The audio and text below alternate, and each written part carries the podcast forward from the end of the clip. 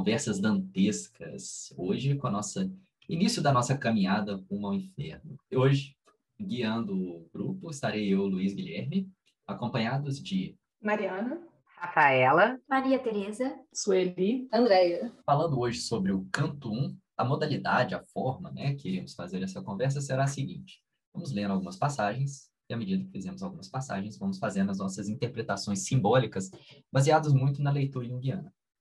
Então, começamos o canto.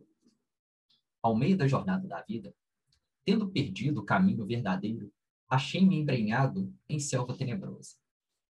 Nesse ponto, a gente consegue perceber o seguinte: primeiro, ao meio da jornada da vida, isso, pensando que estamos falando em 1300, e Dante, ele nasce em 1965, isso diz respeito a 35 anos de idade. Então, quer dizer, ele chega no consideramos é, uma fase da nossa personalidade em que a gente muda a perspectiva da nossa vida, muda a forma de enxergar o mundo, não mais olhando para o mundo fora, o que, é que eu tenho que alcançar fora de mim, mas o que, é que eu tenho que alcançar dentro de mim, o desenvolvimento da minha personalidade. E essa busca de sentido, né, tendo que perdido um caminho verdadeiro, quer dizer, algo que seja um sentido mais pleno da minha vida, ele, se, ele vai mergulhar dentro de uma selva tenebrosa, dentro de uma sombra. O que a gente pode pensar, no nosso caso, nos aspectos inconscientes na vida. É interessante também ver que, né, nesse momento que ele entra, né, selva tenebrosa, né, o que, que, é, o que, que representa a selva para a gente, né, na psicologia analítica? É, todos os contos vêm sempre o começo entrando na selva, né, um lugar que você não sabe o que pode acontecer, ao mesmo tempo que você está ali é, sozinho, Dante nesse momento ele está sozinho, e se a gente for lembrar um pouquinho do que foi no último episódio nosso, ele também estava lidando ali com uma possível momento de exilado. Então, olha que significativo isso. Ele estava se sentindo exilado e ao mesmo tempo sozinho naquela floresta, né? E, e ao mesmo tempo que uma, uma floresta, mas que estava iniciando uma busca e uma jornada.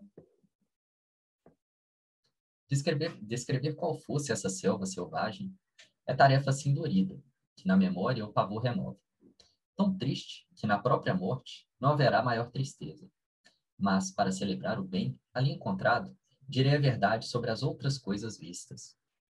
Acho que nós, né, psicólogos, sabemos que o mergulho nessa sombra não é nada fácil apesar de muitos momentos, né, a gente até ter uma exaltação sobre o mergulho da sombra para que a gente possa ter o crescimento, o desenvolvimento, ela talvez seja a tarefa mais doída que a gente vai ter. Né? Essa busca desse caminho. Não posso dizer como ali chegará, pois quando deixei inadvertidamente o caminho certo, trazia entorpecida a consciência. Ou seja, né, quando você traz a concepção de uma consciência, sabemos, né, como a própria Maria Teresa já trouxe, entramos em um mundo que desconhecemos, entramos em um mundo de seres. Quer dizer, se fôssemos pensar em entrar numa floresta à noite, por mais que, que muitos possam ter uma visão tanto apaixonada da floresta e da natureza, ficar dentro de uma floresta à noite sem luz, sem nada, é bastante assustador, com todos os animais, todos os riscos que viver ali pode estar presente. Das histórias, quando se entra na floresta, tem essa perdição, mas sempre traz, né? Pensarmos em alguns pontos, por exemplo, João e Maria, que vão entrando pela floresta ali, aos poucos vão achar o seu caminho também. Mas, obviamente, né, tem todos os desafios ali que serão existentes. Ao fim de grandes aflições, aproximei-me de colina, sobre a qual esmaecia a escuridão que, no vale, me causara pavor profundo. Então, uma pequena luz de evolução espiritual aí aparece. Vamos pensar na colina, né? Temos aí Monte Sinai, ou mesmo o próprio Moisés precisa subir a montanha para receber a mensagem de Deus. Então, em certo sentido, subir, subir uma colina, subir uma montanha, nos remete a essa evolução espiritual e livraria ele dessa de toda essa escuridão. Quer dizer, a princípio, nossa, achei o um caminho, né? Rumo ao céu, rumo à minha salvação, rumo ao meu caminho. Mas continuemos. Levantando o olhar, vislumbrei as encostas da colina banhada pela luz daquele planeta que, por toda parte, aclara o bom caminho, que é o Sol.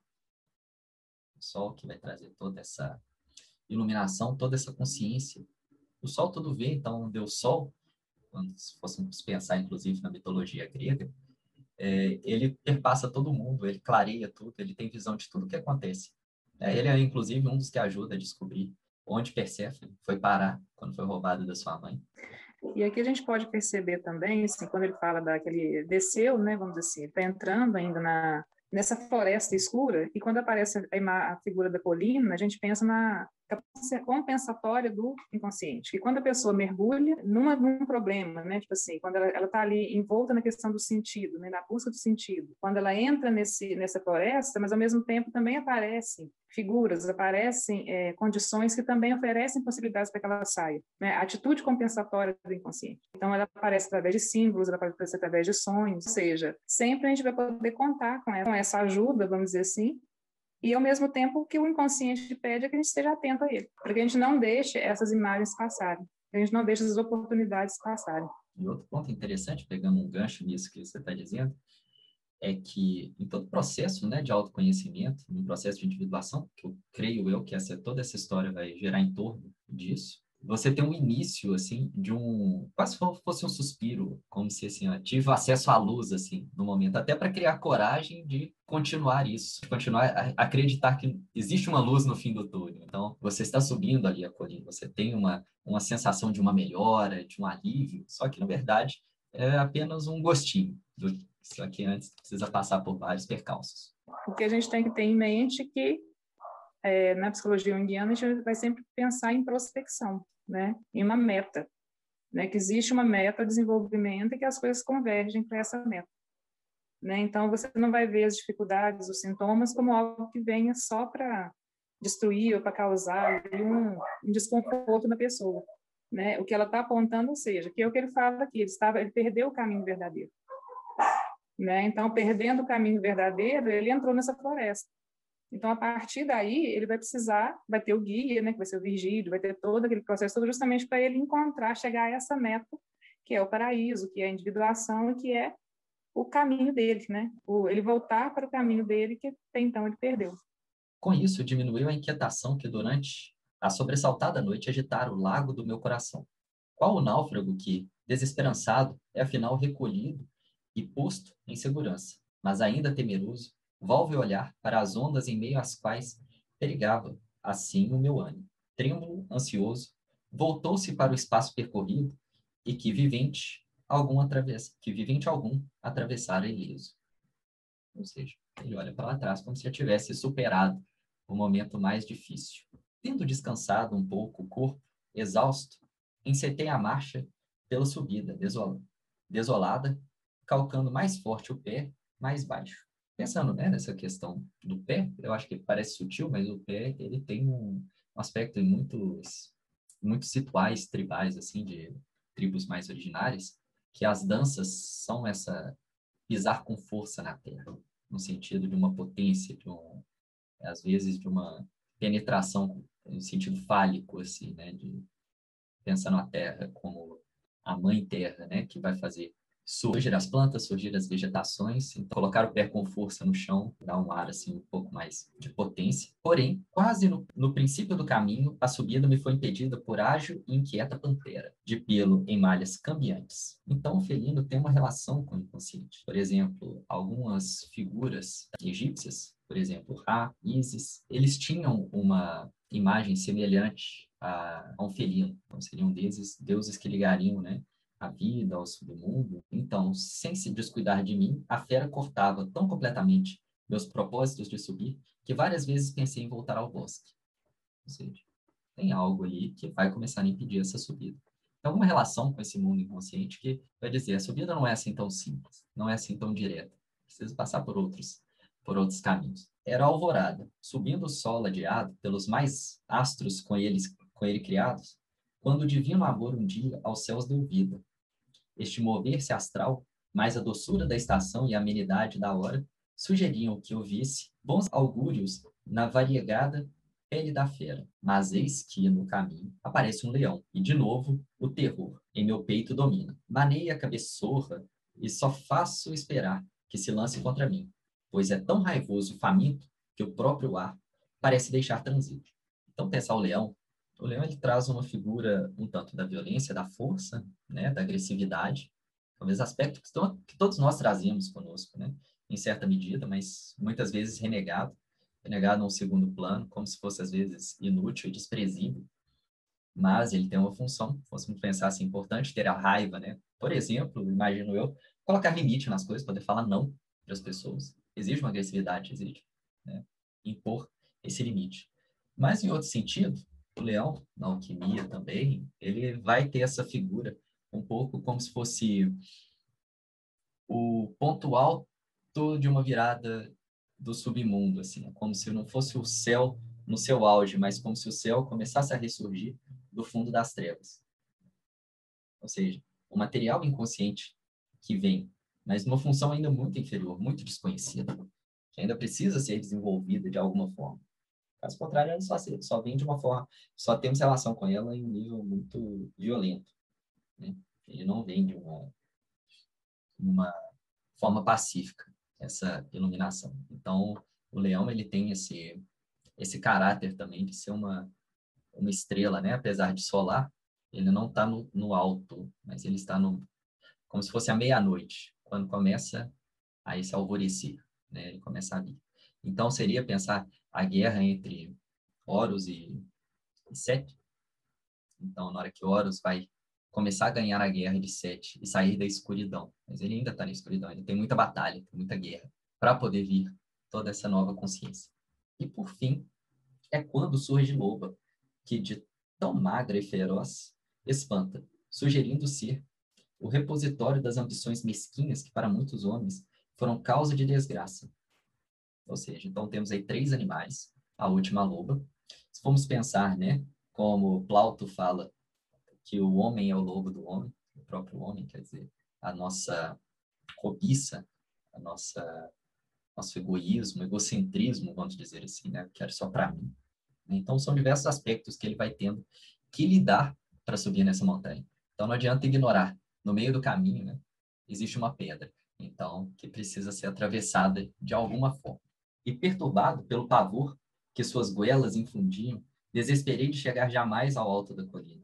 E nisso procedi como homem que, vivendo dia e noite, na esperança de lucros, lamenta-se e chora se, em vez de ganhar, perde. A isso levou-me a fera, investindo-me, passo a passo, até empurrar-me para o lugar onde o sol se ausentava.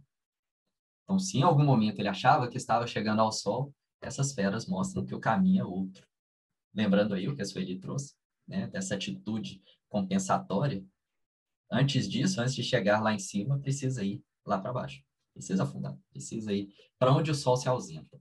Ao vale, eu baqueava quando diviso o próximo vulto, parecendo enfraquecido por silêncio prolongado. Assim que eu vi naquela adusta solidão, gritei aflito. Tem pena de mim, quem quer que seja, sombra ou homem verdadeiro. E aí eu acho que bem conhecido nosso da psicologia junguiana, né, o contato com a sombra. A sombra que início né, a gente tem, a gente tem medo, mas se pedir socorro, ela pode vir à nossa ajuda.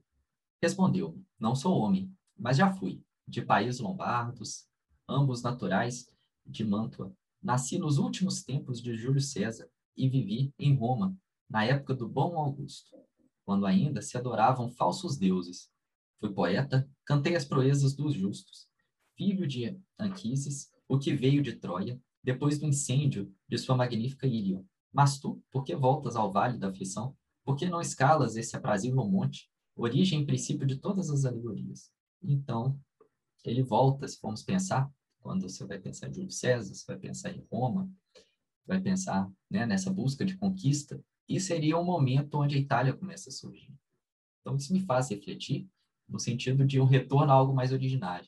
Quer dizer, voltar a essa sombra é voltar a um tempo onde as coisas começaram. Então, para poder, né, formos lembrar o próprio Jung que diz isso, para que a gente possa avançar, para que a gente possa individuar de alguma forma, entrar nesse processo, mesmo que eu queira avançar, eu nunca posso esquecer das minhas origens. Voltar a Vigílio, que está lá naquela época em que a Itália estava começando, com Júlio César, por exemplo, diz respeito a voltar às origens, né? voltar onde as coisas começaram. Então exclamei, curvando respeitoso a fronte. Ó, oh, És então Virgílio, fonte de onde jorra em abundância a vibração poética? Ó glória fanal e luz dos demais poetas, vale-me agora o muito tempo em que com grande afeto em teus versos me abeberei. Ou seja, uma das funções né, que se precisa fazer nesse processo, inclusive se curvar a esse inconsciente, porque de fato ele é muito maior, muito mais poderoso, muito mais sábio diversos momentos do que a nossa nosso racional, nosso consciente. E que, pensando, né, então, que a Virgília, poeta, a própria sombra, que por muitos momentos elas nos tornam assim, temerosos, que vem de forma assustadora, é também fonte da nossa criatividade, porque ela mostra exatamente o contraponto da nossa personalidade. Então, aquilo tudo que eu sei, o que máximo que minha consciência consegue fazer é dividir, é repetir alguma coisa. Então, é nesse lado obscuro da nossa personalidade que eu consigo trazer alguma criação, algo que é diferente daquilo que eu já tenho. Então, para mim faz sentido pensar o Virgílio, quer dizer, aquilo que é uma sombra que em algum momento ela está ali é, disforme, eu não sei se é um homem ou se não, quando se curva para ela, ela se torna Virgílio, se torna essa criatividade, se torna né, o criador dos poemas. Vai trazer então uma nova visão. E pensando um pouquinho desses últimos versos, né, é, saindo um pouco dessa visão da sombra, mas me veio algo muito comum que a gente vê aí em quase todas as histórias, que é a jornada do herói. Então, quando ele encontra Virgílio, que ele fala que foi de Virgílio sendo para ele talvez esse mentor, talvez essa é, o começo dessa ajuda sobrenatural, dessa ajuda espiritual, porque a gente aí nesses últimos nesse primeiro canto, a gente pode ver ele entrando no mundo comum, que era a floresta, aí um chamado da aventura com esses, esses todos esses símbolos que nós colocamos, além da questão até mesmo desses animais presentes aí, né? E aí fecha esse canto com esse encontro com Virgílio, né? O que por um longo período aí do inferno vai ser um, um dos mentores dele, né? Achei muito interessante essa essa parte também aí que a gente pode ver sendo a jornada do herói. Estamos dando início a ela. E continuando, és meu mestre. Ele pede socorro, né? És meu mestre, meu modelo. A ti unicamente devo o bom estilo que o mundo festeja em meus versos. Observa essa fera que impede-me ir adiante. Socorre-me contra ela, ó sábio famoso, que minhas veias e meu pulso tremem descompassados. Ou seja, tem um lado também ali, talvez fôssemos pensar algo também de controlar os instintos, né, os impulsos, as nossas paixões, que isso é também parte, né? Parte é aceitar isso e parte é controlar. Caso a gente venha colocar para fora todos os nossos monstros e animais, creio que não vamos muito longe. Então, em certa medida, precisa. E pensando aqui, até agora mesmo, a própria cultura, a própria arte, ela vem com uma função dessa, né? Nós vamos pensar numa sublimação, né, dessas fatores inconscientes para algo mais aceito culturalmente, a arte também tem esse potencial. Né? Então, Virgílio, enquanto um poeta, vai fazer esse trabalho. É, e a gente tem um aspecto interessante para pensar que é, é, um caminho de autoconhecimento, né? que tanto é, ele coloca na obra dele, mas que é, é de todo mundo. Né? E todos esses aspectos, esses símbolos, né? essas imagens que aparecem, a gente tem que pensar que são como projeções dele, dele mesmo. A pantera é uma projeção dele, o leão é uma projeção, o próprio Virgílio é uma projeção, no sentido de quê? que ele está lidando com aspectos que são dele mesmo. Então, é parte do processo importante você entrar em contato e criar um diálogo com essas imagens, que foi muito o que o Jung desenvolveu na obra dele. É dar a atenção devida né, é, a esses, essas imagens que surgem, mas sem perder o contato com o mundo externo. Né? Nesse momento aqui é um momento de introspecção. Né? Ele está voltando, se voltando para ele mesmo e dando, e dando, vamos dizer assim, é, espaço para que essas imagens apareçam, que ele possa dialogar pra, com elas. Porque isso aí depois vai ter um reflexo na vida dele. Como é também o caminho de todos nós. Entrar em contato com, com o mundo interno não significa mergulhar nele e nunca mais sair. Né? É ter essa capacidade justamente de entrar, ter esse contato, passar por essas transformações e depois poder voltar e realizar isso na vida é como se chegasse num momento que assim a gente começa o texto falando da, da questão dos, dos 35 anos, dessa metade da vida, e aí a hora que você chega num ponto onde não que você não possa ignorar. Então, ele chega no pé da montanha para subir a montanha, e aí ele tem uma série de coisas que ele poderia deixar para trás. E são situações que, que ele não pode mais ignorar. Então, é esse lançar-se mesmo na selva, é ir atrás desses símbolos, entendeu? Do significado deles, é, até a colocação do próprio Virgílio, né? De que é, por hora o teu caminho é diferente, né? Então, por hora Ele, vai, ele não vai poder continuar ignorando. Até dentro do processo terapêutico, se a gente for parar para pensar, a gente meio que ignora parte das situações da nossa vida até uma determinada hora, um determinado momento, onde aquilo é tão forte, tão presente, que você não consegue mais deixar para trás. Você precisa mergulhar, você precisa enxergar, você precisa entender até para que você possa continuar. E aí, no caso, né, ele subiria a montanha, ele não está longe da montanha, mas o percurso que ele vai ter que fazer vai ser de autoconhecimento para que ele tenha condições de se permane de permanecer no topo quando ele chegar. Porque senão ele também não consegue ficar lá, não vai conseguir passar pelas feras. E aí, apiedado do meu pranto, respondeu: Para fugir a esta paragem perigosa, convém que tomes outro caminho. Isso porque a fera que te traz, que te faz tremer, e recear a ninguém, a ninguém deixa passar são e salvo e se opõe com tamanha ferocidade e teimosia que termina por matar a quem insiste. Seu natural é maldoso, colérico e jamais sacia o dilatado apetite, o qual, depois de haver comido, é maior do que antes. Ou seja, quando também a gente rejeita né, essa compreensão, igual a Rafaela e a Sueli também trouxeram, esse inconsciente ele tem uma violência nele. Eu, eu costumo dizer que o inconsciente ignorado é um dos piores inimigos que você pode ter, porque ele volta com violência, ele volta com raiva, até ser aceito e acolhido. Então não adianta tentar passar por cima. É preciso um outro trabalho, como foi dito aí, buscar outro caminho. Como de sua igualha, se a cumplicia e os muito mais há de associar-se até vir contra ela o galgo que lhe dará sofredora morte. Esse herói, jamais tentado pelo ouro ou pelo poder, tendo por lema o saber, a, virtu a virtude e o amor, virá da região entre feltro e feltro. Erguerá a depreciada Itália, pela qual Camila, a Virgem, deu a vida, e Turno, Euriálio e Niso encontraram a morte. Escorraçará a fera da cidade em cidade até lançá-la no infernal recinto onde a inveja a foi buscar. Então aí, quem assistiu o nosso capítulo anterior tivemos a discussão né, sobre a possibilidade de união da Itália, também parece trazer um pouco essa questão. Por outro, fala de uma, de uma forma de se aproximar né, desses monstros inconscientes, ou que for, que não seja com cobiça, não seja com a função de controlar, de se apoderar de uma riqueza, mas que seja se aproximar com o saber, a virtude e o amor. Porque não é no sentido de roubar de lá um conhecimento, não é algo que você vai dominar, mas algo com o qual você vai ter que participar. Não é passar por cima, mas é acolher de fato.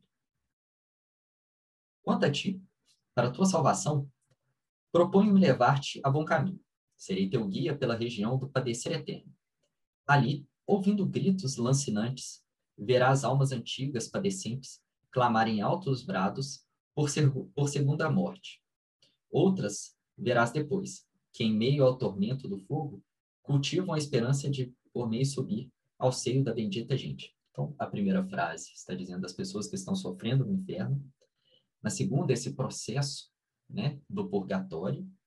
Mas, se quiseres subir para junto desta, desta, precisará guia superior a mim, a qual passará a conduzir-te da porta do reino altíssimo, onde deverei deixar-te, pois o imperador celeste Punindo minha ausência a verdadeira crença, não me concede desfrutar a glória de sua corte. Ou seja, então aí, para ir ao céu, precisa-se de outro guia. Ou seja, vamos conhecendo ao longo do tempo essa mudança. Em toda parte, ele reina onipotente. No empírio, abrindo paredes, que é o ponto mais alto do céu, o qual Dante vai nomear, sediou seu trono, em torno ao qual tem assento os felizes por ele eleito. Eu então pedi, Poeta, rogo em nome desse Deus que não conheceste, que este mal presente e os outros que me aguardam sejam em mim afastados. E que, guiado por ti, eu alcance ver as portas de São Pedro e os padecentes a ti referiste. Então, você a caminho, a minha caminhar e eu o segui. Ou seja, pede proteção, se aproxima com amor e com é, uma reverência e acaba ganhando seu guia por todo esse caminho. Esse, então, foi a nossa discussão de hoje sobre as peças dantescas. Espero encontrá-las no próximo